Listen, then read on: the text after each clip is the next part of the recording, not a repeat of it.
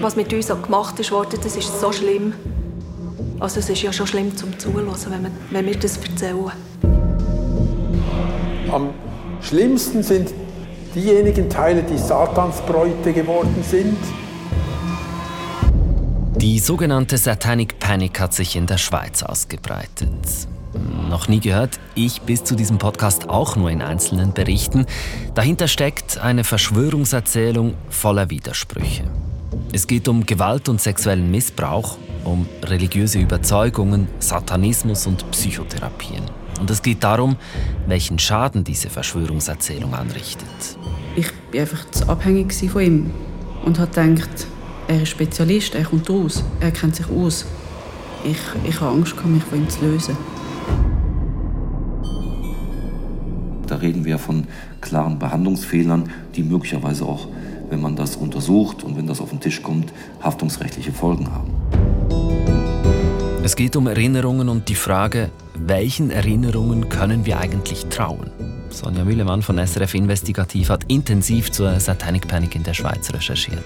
Weil Medien schon seit Monaten über diese Verschwörungserzählung berichten, in der es um ungeheuerliche Vorwürfe und Geschichten geht, für die wir aber keinerlei Beweise fanden bei unserer Recherche.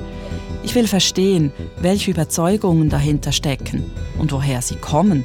Ihr wisst, dass ganz viele Leute würden sagen, dass ihr eine Verschwörungsanhängerin seid. Ja, das weiß ich.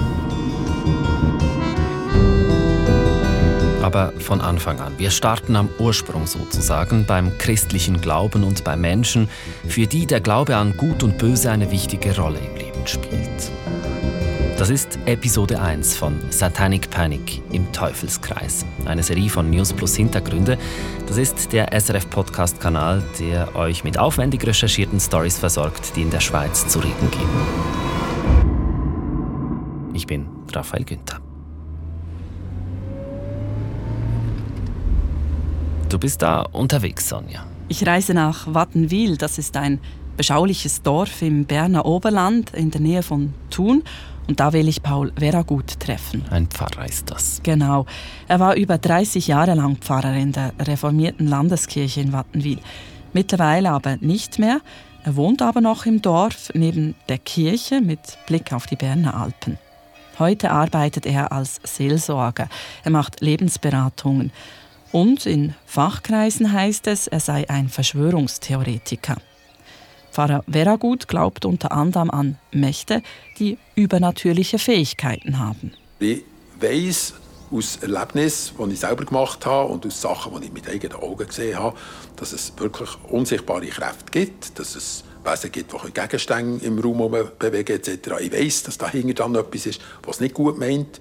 Gegenstände im Raum bewegen, das tönt irgendwie nach Zirkus, nach Magie. Wie bist du eigentlich auf Paul Veragut gestoßen? Natürlich nicht einfach so, sondern jemand hat mir erzählt, dass im Berner Oberland ein Pfarrer lebe, der Menschen vor Satan rette, hm. der sich um Opfer von sogenannten satanistischen Tätern kümmere und ihnen sogar dabei helfen solle, ihre Namen zu ändern, damit sie sich vor diesen Tätern verstecken könnten. Hm. Ja, das lässt natürlich aufhorchen. Ähm, das ist dir wohl ähnlich gegangen damit. Ja klar, das hat mich sehr neugierig gemacht, als mir diese Person von Pfarrer Vera gut erzählt hat und ich wollte mehr wissen. Das hat dann einige Gespräche gebraucht, äh, bis ich so weit war mit verschiedenen Leuten und eine Person hat dann den Kontakt zu Paul Veragut hergestellt. Ich habe dann Paul Veragut angerufen und er hat einem Treffen zugestimmt. Und bevor ich zu ihm gereist bin, habe ich mir so quasi als Vorbereitung mal seine Online-Vorträge auf seiner Webseite angeschaut. Flüche sind gebrochen, Geister sind gebunden. Der Heilige Geist kann einziehen. Da steht er vor einer grauen Wand, er trägt Hemd und Pullover. Irgendwie hat es so auf mich gewirkt, als würde er noch von der Kanzel sprechen. Und dieses Video dauert eine Stunde 40 Minuten. Ziemlich lang. Sehr lang, vor allem bei der harten Kost, die da präsentiert wird. Er spricht nämlich in diesem Referat über rituelle Gewalt und darüber, wie er mit dem Thema und Opfern in Kontakt gekommen sei und wie sie leiden. Am schlimmsten sind diejenigen Teile, die Satansbräute geworden sind, werden mussten, oder Satans Kinder werden mussten, die den Satan als Vater annehmen mussten. Also da hält einer Vorträge, lange Vorträge im Netz, redet von Satans Bräuten und Satans Kindern und es geht um rituelle Gewalt. Damit wir da alle auf dem gleichen Stand sind, Sonja, glaube ich, müssen wir das mal definieren. Was heißt rituelle Gewalt? Ja, dieses Wort zu definieren ist gar nicht so einfach, weil es gibt keine wissenschaftliche Definition dafür. Mhm. Ich habe aber mit mutmaßlichen Opfern und ihren Therapeutinnen und Therapeuten gesprochen und ich habe auch Bücher zum Thema gelesen. Und kurz gesagt, bei ritueller Gewalt geht es darum, dass eine Gruppe von Tätern Menschen missbrauchen soll. Sie täten dies systematisch und über lange Zeit. Meistens geht es um sexuellen Missbrauch von Kindern. Ich habe da furchtbare Dinge gehört und gelesen, die geschehen sollen. Das tun Sie ja auch, dass es sexuellen Missbrauch gibt. Das ist unbestritten. Sicher, das ist unbestritten. Das Spezielle bei der rituellen Gewalt ist aber, dass die Ideologie eine zentrale Rolle spielen soll. Die Täter, die sollen Symbole und Rituale während des Missbrauchs einsetzen. Sie tun das, um den Opfern Angst zu machen oder um die Gewalt zu rechtfertigen. Die Opfer, die würden eingeschüchtert, damit sie niemandem etwas erzählen. Und wenn sie das tun, dann würden sie grausam dafür bestraft. Das ist mal die rituelle Gewalt. Bei Vera Gut kommt dann auch noch der Teufel dazu. Satan kommt dazu. Ja, und dieser Satan, der steht eben für das Böse im Christentum. Mhm. Und Pfarrer Veragut ist eben davon überzeugt, dass es Täter gibt, die Satan dienen, die einen Geheimbund gegründet haben und im Untergrund arbeiten. Und das nennt man dann eben satanistisch-rituelle Gewalt. Das ist dann eine spezielle Form noch von ritueller Gewalt. Genau, so eine Art Unterform.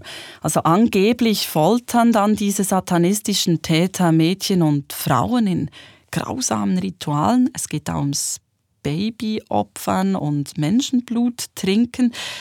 Und diese Erzählungen von satanistischen Geheimbünden, die machten bereits in den 80er Jahren in den USA die Runde.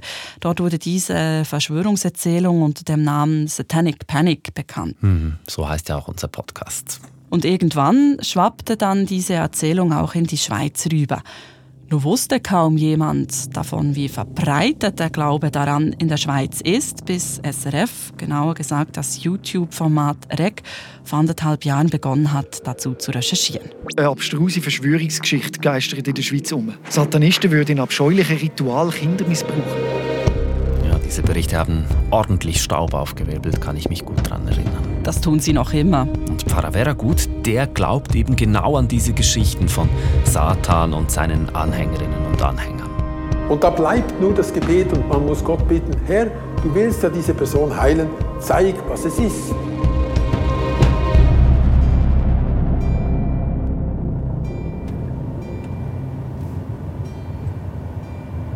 Sie haben das Ziel erreicht.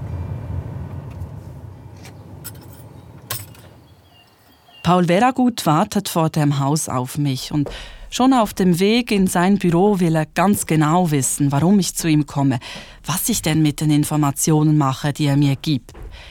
Ich sage ihm, dass ich nachvollziehen will, wie er zu dem kommt, was er so überzeugt vertritt, dass ich auch seine Seite hören will. Nach zwei Stunden dann sagt er okay und ich kann das Mikrofon einschalten. Ähm, dürfte ich da neben euch sitzen? Ja, ja, sicher. Sind wir da gerade ja, ein weit voneinander äh, weg? Genau. So, da beschäftige mich jetzt mit äh, Opfern von, von Gewalt, von ritueller Gewalt. Und ich mache das aber als Seelsorger. Ich habe nie eine Ausbildung gemacht, spezifisch auf äh, sagen wir mal, psychologische Aspekte von dem. Ich habe schlicht nicht Zeit gehabt, muss ich sagen, aber sehr vieles habe ich einfach Learning by Doing herausbekommen, wie es so ist und wie es so läuft und was da dort hilfreiche Antworten sind. Aus dieser Position heraus rede ich. Ein Autodidakt also. Wer hat sich das alles selber beigebracht? Kein Studium, kein psychologischer oder psychiatrischer Hintergrund hat Paul Veragut. Er sagt, er beschäftige sich schon lange mit dem Thema, schon seit acht Jahren und er erzählt mir, dass er in dieser Zeit schon vielen Opfern geholfen habe. Zwölf Frauen habe er über längere Zeit betreut. Also mein Bütz ist manchmal fast von einem Sozialarbeiter. Also eben, ich habe auch Leute aufgenommen, wir haben Leute bei uns in der Familie. Äh, Im Moment geht wieder jemand für sechs Wochen. Und ähm, das ist natürlich, wir, wir kümmern sich um hundert Sachen. Er mache das alles für Gottes Lohn. Also gratis. Genau. Die Personen, die zu ihm kommen, sind übrigens fast nur Frauen. Offenbar sind es in der Mehrheit Frauen, die angeblich Opfer werden. Und diese Frauen, die seien verstört. Die hätten kein Vertrauen mehr in Menschen. Und sie würden sich abspalten können, zu einer anderen Person werden, weil sie Schreckliches erlebt hätten in ihren Familien. Es gibt sehr viel sehr Brutales in den Familien, aber es gibt so etwas, wie wenn man nochmal äh, eine Stufe weiter absinkt. Und das ist dann, wenn sich Menschen den üblen Geistern verschreiben, dass, dann kommen sie irgendwie in Connections mit Satanisten oder vielleicht ist die Familie schon länger drin. Das gibt es häufig, dass Familien solche Traditionen haben. Und das, das ist das, was nachher wie das Gift im Gift ist. Aber es gibt noch eine Qualität tiefer, wo Menschen nachher irgendwie sollen ein Teil werden von einem System, das wir nicht verstehen können. Es ist, es ist etwas sehr Feisters. Ich muss da kurz dazwischen, weil äh, ich da so viele verschiedene Begriffe höre von Paul Veragut. Also mal Satanisten-Connections, seit Generationen, Gift im Gift. Also was meint Veragut? Was passiert den Frauen, die er da betreut? Ja, ich hatte zuerst auch Mühe, das alles ganz genau zu verstehen. Mhm. Paul Veragut erzählte mir nicht nur von Satan und satanistischen Tätern, sondern er sieht da überall Verstrickungen. Da gäbe es geheime, organisierte Bünde im Untergrund, Zirkel. Diese Zirkel würden dem Teufel dienen und das Böse verbreiten. Mhm.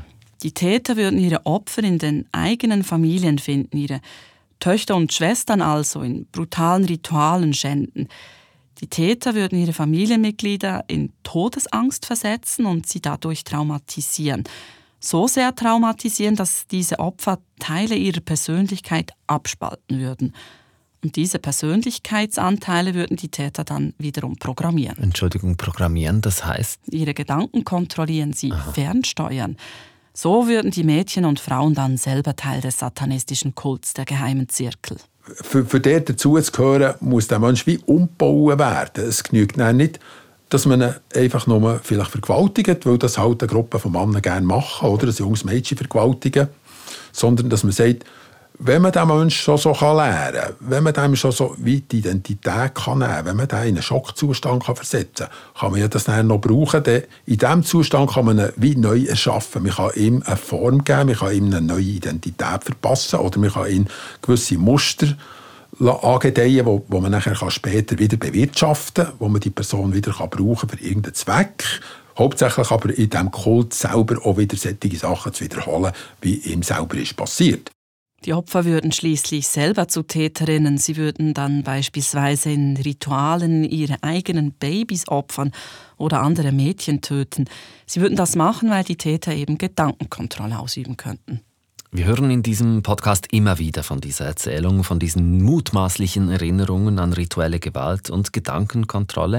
Einfach, dass Sie das hier mal mit aller Klarheit gesagt haben. Es handelt sich um eine Verschwörungserzählung, die so nicht stimmt. Woher kommt denn eigentlich diese starke Überzeugung, die Paul Vera gut hat? Woher kommt es, dass er so sehr an das glaubt, was er da erzählt? Wahrscheinlich hat sich diese Überzeugung bei ihm im Laufe der Jahre gebildet. Das habe ich auch in Berichten über ihn nachlesen können.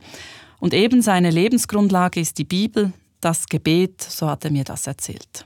Hm, die Bibel spielt eine wichtige Rolle für ganz viele Leute. Das macht Vera Gut jetzt noch nicht zur großen Ausnahme. Das nicht, aber nur die wenigsten gläubigen Menschen sind bei Relinfo gelistet. Paul Veragut schon. Das ist eine Informationsstelle, die Sekten beobachtet und auflistet. Getragen wird die von verschiedenen reformierten und katholischen Kirchen in der Schweiz. Und über Paul Veragut steht dort, dass er Anhänger der sogenannten neocharismatischen Bewegung sei. Das ist eine fundamentalistische Strömung im evangelischen Glauben. Und nicht nur das steht dort, sondern auch, dass er die Verschwörungserzählung um rituelle Gewalt in der Schweiz befeuere. Logisch, ist ja fest überzeugt davon. Was mich überrascht hat, ist, dass Paul Veragut weiß, dass er bei Relinfo eingetragen ist und das auch zugibt. Ich habe ihn auch gefragt, was das denn für ihn bedeutet und er meinte nur so, ist der Ruf erst ruiniert. Dann lebt es sich ganz ungeniert. Er hat mir dann auch noch erzählt, dass er Befreiungsdienste macht, also umgangssprachlich gesagt, Menschen den Teufel und Dämonen austreibt. Hm. Damit war er auch schon in den Medien und ja, man kann sagen, er sieht sich wohl einfach selbst als Kämpfer gegen das Böse. Also da ist jemand, der mit seiner Arbeit als Seelsorger offenbar ein wichtiger Anlaufpunkt ist für angebliche Opfer von ritueller Gewalt. Und er ist damit nicht alleine. Paul Veragut ist nämlich gut vernetzt. Er sagte mir, dass er mit dem Schweizer Verein CARA, das heißt Care About Ritual Abuse, zusammenarbeitet. Für diesen Verein hat er beispielsweise einen Beitrag in einem Buch zum Thema rituelle Gewalt geschrieben. Cara ist auch evangelikal und hat auch einen Eintrag bei Relinfo. Der Verein der sitzt in Winterthur und beschäftigt sich intensiv mit satanistisch-ritueller Gewalt und schreibt auf seiner Webseite, er wolle darüber aufklären. Und er macht auch Schulungen für Fachpersonen, zum Beispiel Opferberatungsstellen. Paul Veragut ist also kein Einzelfall, sondern da gibt es gewisse Kreise rund um diese Verschwörungserzählung, die untereinander bekannt sind und zusammenarbeiten. Ich habe übrigens den Verein Kara angefragt, ob man mit Paul Veragut zusammenarbeitet und als Antwort kam dann nur zurück, dass man derzeit keine Medienanfragen beantworte. Interessant. Was sagt denn eigentlich Pfarrer Veragut dazu, dass es sich bei dieser satanistisch-rituellen Gewalt um eine Verschwörungserzählung handelt? Du hast ihn ja sicher damit konfrontiert. Er weicht meiner Frage aus. Seid ihr ein Verschwörungstheoretiker? Ja, ob ich ein Theoretiker bin, weiß ich nicht. Man hat von Verschwörungen geredet, bevor nach dem Kennedy-Mord das Wort äh, Verschwörungstheorie ist auftaucht im CIA. Aber ich lese da heute ein paar Ziele vom FBI-Director von 1956, Edgar Hoover. Der ist ja eine bekannte Persönlichkeit, der Hoover. Edgar Hoover, langjähriger Chef des FBI, eine sehr mächtige, aber auch sehr umstrittene Figur in der US-amerikanischen Geschichte. Da er gesagt, der Einzelne sieht sich mit einer so ungeheuren ähm, Verschwörung konfrontiert, dass er nicht glauben kann, dass sie existiert. Das amerikanische Gemüt kann sich das Böse schlicht und einfach nicht vorstellen, das in unsere Mitte eingeschleust worden ist. Paul Veragut benutzt da das Zitat von Hoover als Beleg für seine eigene Haltung. Hoover habe, wie er sagt, einfach gewusst, dass es übermächtige Connections gäbe. Ich denke, dass diese Diskussion um die Verschwörungserzählung für ihn gar nicht so wichtig ist wie für uns. Für ihn ist es halt eine Weltanschauung. Und ich, Sonja, ich habe eine andere und für ihn bin ich auf dem falschen Pfad unterwegs. Das ist dann der Punkt, an dem man immer wieder gelangt bei Diskussionen über Verschwörungserzählungen. Irgendwann steht es einfach Aussage gegen Aussage. Jede und jeder beansprucht die Wahrheit für sich. Es ist eine Sackgasse und man kommt einfach nicht mehr raus. Die Diskussion, die kann eigentlich gar nicht mehr weitergehen. Ja, eigentlich wäre sie jetzt hier beendet. Aber das kann es ja nicht sein und deswegen wollte ich es ganz genau wissen. Und ich habe Pfarrer Veragut gebeten, den Kontakt herzustellen zu einer der Frauen, die zu ihm in die Seelsorge kommt. Und das hat er dann auch gemacht. Das ging sehr schnell, ich war ganz überrascht. Und diese Frau, die nenne ich hier Mira. Was mit uns gemacht ist das ist so schlimm.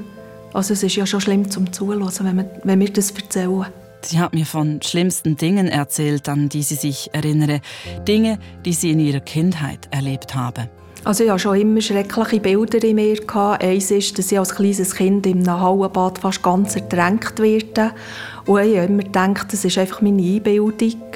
Mira sagt, ich bin ein Opfer von ritueller Gewalt. Bis jetzt können die das alles im Verdeckten machen und niemand glaubt, dass sie das wirklich machen. Und deshalb möchte Mira nicht, dass ihr richtiger Name in diesem Podcast genannt wird. Nur so viel, sie lebt im Berner Oberland, so wie auch Pfarrer Veragut. Sie lebt in einem Dorf mit Einfamilienhäusern und Bauernhöfen. Ich habe auf meiner Zugfahrt dahin grasende Kühe gesehen, grüne Wiesen. Eine heile Welt. Eigentlich. Aber nicht für Mira. Sie sagt, ihre Welt sei eine andere, eine dunkle. Und aus dieser wolle sie herausfinden mit der Hilfe von Pfarrer Veragut. Bei ihm ist zuerst mal jemand, bin ich zuerst mal auf jemanden getroffen, der mich ein paar Jahre lang bis jetzt konstant hat begleitet, wo ich mich jederzeit wieder melden konnte, der sich sehr viel Zeit für mich genommen hat und der mir auch geholfen hat, einfach Vertrauen aufzubauen. Mira sagt, sie sei als Kind im Geheimzirkel der Freimaurer missbraucht und programmiert worden. Sorry, schnell Freimaurer, einfach, dass wir alle gleich viel wissen. Das ist ein Verein, Verein. in der Schweiz. Mhm. Genau. Und dieser Verein sagt von sich selber, dass er das Ziel habe, die Gesellschaft weiterzubringen. Es ist eine Vereinigung und um diese Vereinigung, da ranken sich seit jeher auch mystische Erzählungen und unbelegte Vorwürfe.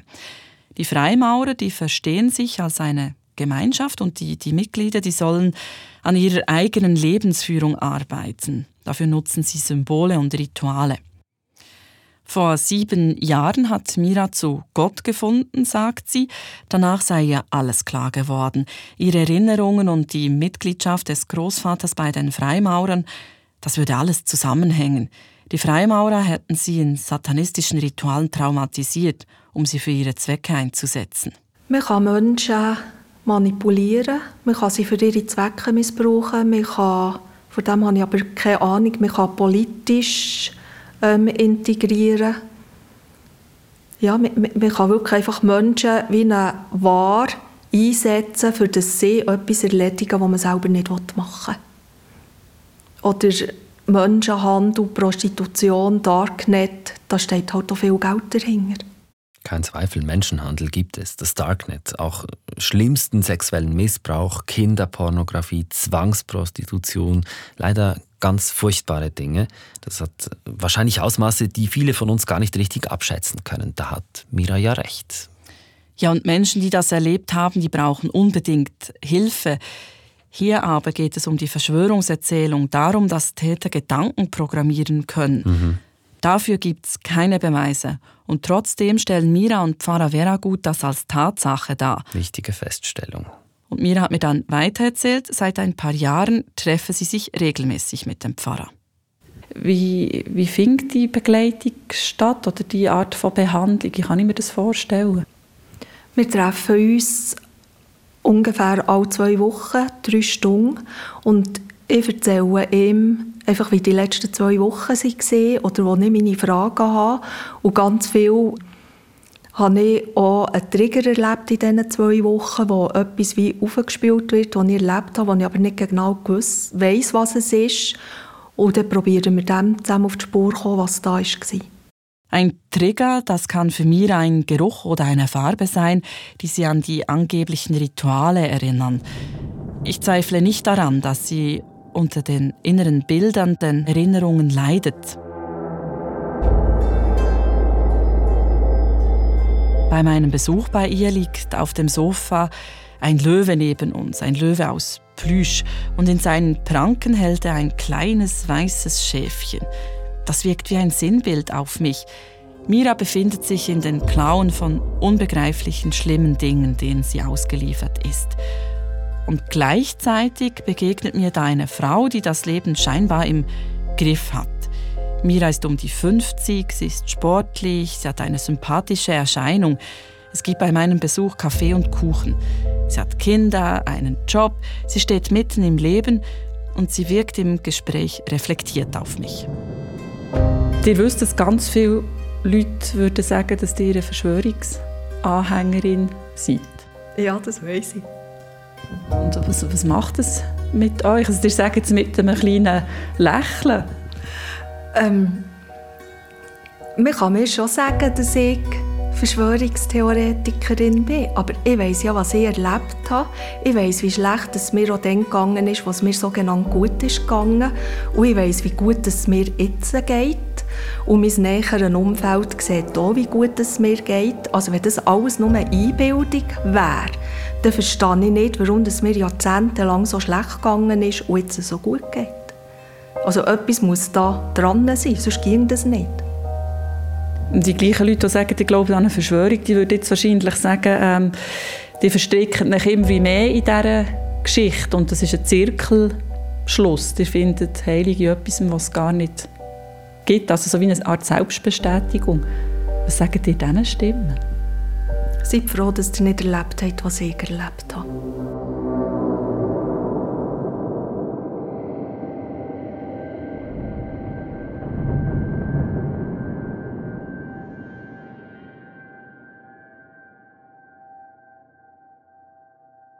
Diese Frau ist überzeugt, dass sie rituelle Gewalt erlebt hat und Opfer von satanistischen Tätern ist. Irgendwann, Sonja, bist du ja dann auch wieder rausgegangen bei Mira. Wie bist du damit umgegangen, mit all dem, was du dort erlebt und gesehen und gehört hast? Ich kann dir sagen, ich war total verwirrt nach dem Treffen. Ich, ich war plötzlich selbst verunsichert. Denn ich glaube Mira, ich glaube ihr, dass sie sich in einer dunklen Welt befunden hat, dass es ihr schlecht ging. Aber es gibt von ihr keine Beweise für diese Rituale und die satanistischen Täter, die ihr all das zugefügt haben sollen. Es gibt einzig ihre Erinnerung. Und wir wissen aus der Gedächtnisforschung, dass unsere Erinnerungen nicht wie ein Video auf Kassette sind, die wir beliebig vor- und zurückspulen können. Unsere Erinnerungen sind formbar, sie verändern sich. Und ich habe mich dann gefragt, ob Mira sich gewisse Erinnerungen einbildet. Und trotzdem kann man das doch so nicht stehen lassen und sagen, das sind ihre Erinnerungen, das ist ihre Weltanschauung, dann glauben die halt einfach an diese Verschwörungserzählung. Ja, aber es ist ja nicht meine Aufgabe, ihren Glauben anzuzweifeln. Ich bin Journalistin, es ist meine Aufgabe, das einzuordnen. Mhm. Und dann halt auch zu benennen, dass sich hier der Glaube mit den Vorstellungen einer Verschwörungserzählung vermischt. Und darüber zu berichten, ist eine Gratwanderung für mich, für mich als Journalistin, aber auch für mich als Mensch, weil einerseits will ich ja verstehen, nicht verurteilen. Und man lernt sich dann ja auch kennen und baut Vertrauen auf. Diese Menschen haben mich zu sich nach Hause eingeladen. Mhm. Andererseits will und kann ich mich nicht von ihnen und ihren Geschichten vereinnahmen lassen. Und ich bin mir bewusst, dass wir ihnen hier eine Plattform bieten, auch diesen Ideen, dieser Verschwörungserzählung eine Plattform bieten.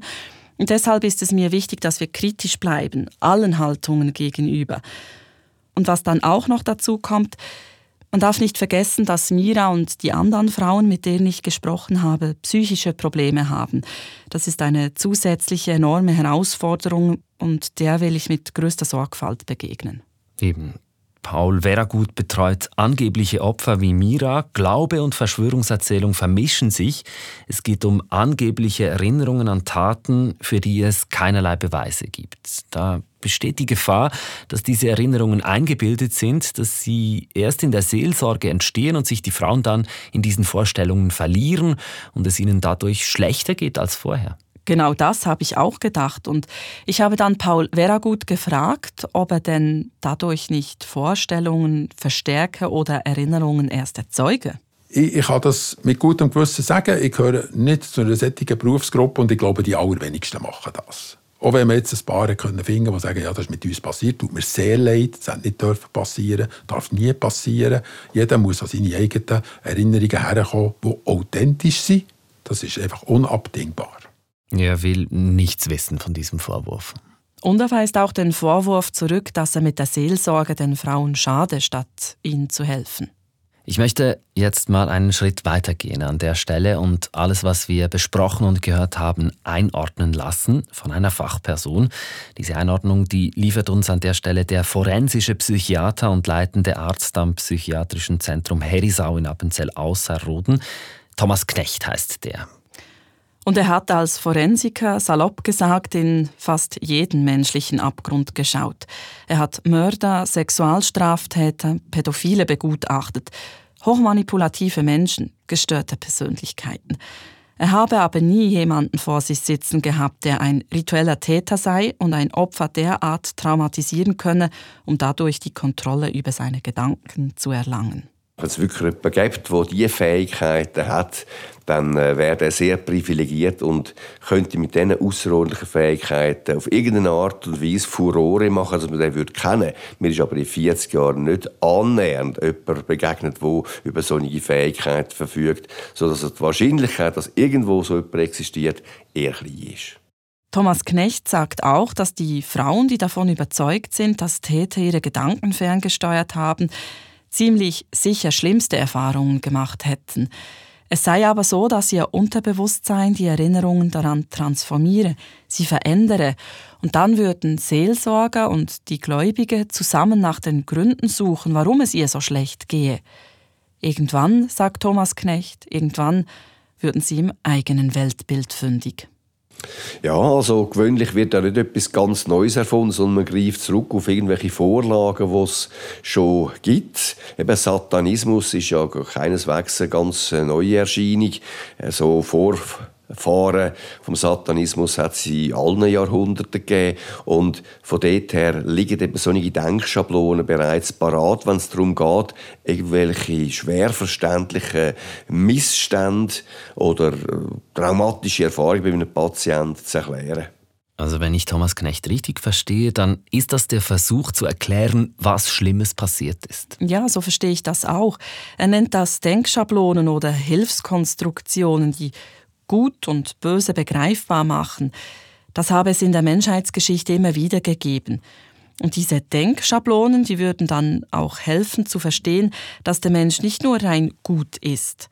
Aber in der Behandlung von psychisch kranken Menschen habe dies nichts verloren, nicht in der Seelsorge und auch nicht in einer Therapie in der heutigen äh, Psychotherapie sollte man eigentlich schon an einem aufklärerischen Weltbild huldigen und den Menschen zu seiner Eigenverantwortung, zur Selbstbestimmung einführen.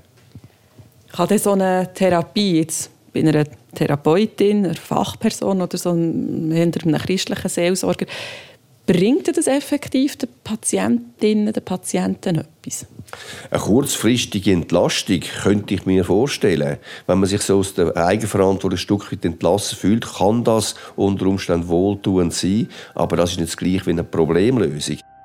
Was ich mich schon die ganze Zeit frage, das müssen doch auch Mira und der Pfarrer merken, dass es für ihre Theorie, die mutmaßlichen Täter, die Rituale, all das keine Beweise gibt. Das wissen sie aber sie haben eine Erklärung dafür. Wenn da ein Täter ist und ich weiss, es sind Leute vor Gericht, aber der Richter gehört auch zu den Tätern, ja, dann wird der andere Täter freigesprochen. Also ein Täter schützt den anderen und die sind in den höchsten Positionen. Das sehr verschwörerisch, aber ja. Und genau davon lebt eine Verschwörungserzählung. Fehlende Beweise, Täter werden nie gefasst weil sie Spezialwissen haben und aus hohen Kreisen der Gesellschaft kommen würden, weil die Täter sich gegenseitig deckten. Mira und Pfarrer Veragut erwarten auch vom Staat keine Hilfe und Unterstützung, die, die wollen sie auch nicht, weil eben alle Täter seien. Sie werden lieber selber aktiv.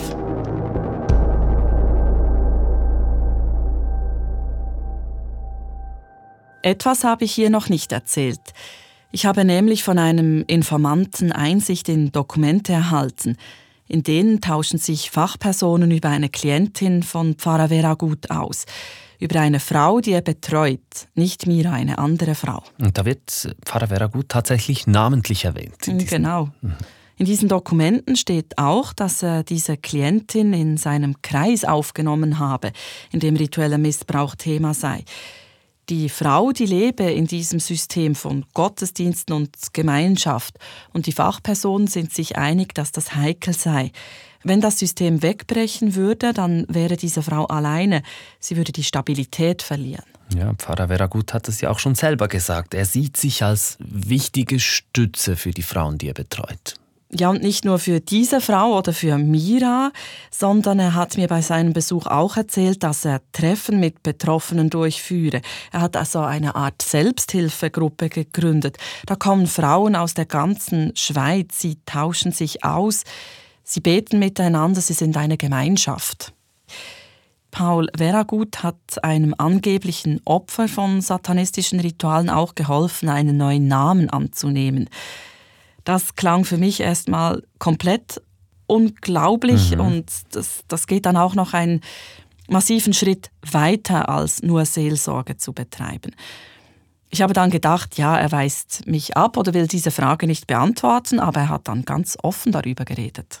In einem Fall war es so, dass jemand in Zusammenarbeit mit der politischen Gemeinde Namensänderung einfach auf tiefer Ebene, ohne dass es im Pass geändert wird, ähm, machen, so dass die Briefe dann halt immer äh, den anderen Namen hatten und es nicht sofort ist möglich war, die Person ausfindig zu machen. Das war sehr hilfreich und sehr beruhigend für die Person. Also da hat offenbar eine Person ihren Namen geändert wegen etwas, wofür es keine Beweise gibt. Ja, wegen einer Verschwörungserzählung. Wie ist das denn gegangen? Paul Veragut hat es mir so erzählt, ein Psychiater habe ein Gutachten über diese Frau geschrieben und dabei war auch die Namensänderung Thema. Er habe dann dem Gutachter gesagt, dass diese Namensänderung die Frau entlasten würde. Sie könne dann frei leben, die angeblichen Täter könnten sie dann nämlich nicht mehr finden. Der Gutachter, der habe zwar selber nicht an die Existenz von Satan geglaubt und auch nicht an rituelle Gewalt, aber man habe da so eine Art pragmatische Lösung gefunden, die der Frau geholfen habe. Und die Gemeinde, die habe dann schließlich die Namensänderung vollzogen. Ist das wirklich so passiert? Soweit ich das überprüfen kann, ja. Eine Person, die in diesem Fall involviert war, hat mir das bestätigt. Und die Informationen, die decken sich. Und ich finde, das ist alles schon eine neue Qualität, auch eine neue Dimension in dieser Geschichte. Die Verschwörungserzählung, die trifft hier auf psychiatrische Gutachten und Behörden. Und genau darauf kommen wir in der nächsten Folge zu reden. Die Verschwörungserzählung zieht noch größere Kreise. Und sie hat massive Auswirkungen, speziell auf die Angehörigen der mutmaßlichen Opfer von satanistisch-ritueller Gewalt und Gedankenkontrolle. Ganze Familien können zerbrechen, weil eine Person wegen dieser Verschwörungserzählung behandelt und beraten wird. So wie die Tochter von Gabriela Hacker. Für mich ist es irgendwie so, wie dass sie Kirnwäsche bekommen hat in der Therapie. Gabriela Hacker lernen wir in Episode 2 kennen. Was sie erzählt, das geht unter die Haut. Die Verschwörungserzählung hat längst Einzug in psychotherapeutische Praxen und psychiatrische Kliniken gehalten. Ein ganzes Netzwerk ist entstanden. Ein Netzwerk, in dem es um Gedankenkontrolle, angebliche Täter im Untergrund geht und um Macht. Das ist Satanic Panic im Teufelskreis, eine Serie von News Plus Hintergründe. Jede Woche gibt es eine neue Folge auf srf.ch-audio und auf allen gängigen Podcast-Plattformen. Wenn euch dieser Podcast-Kanal gefällt, dann helft uns mit einer guten Bewertung, damit der Kanal noch bekannter wird. Inputs und Feedback freut uns übrigens auch. Ihr erreicht uns per investigativ.srf.ch.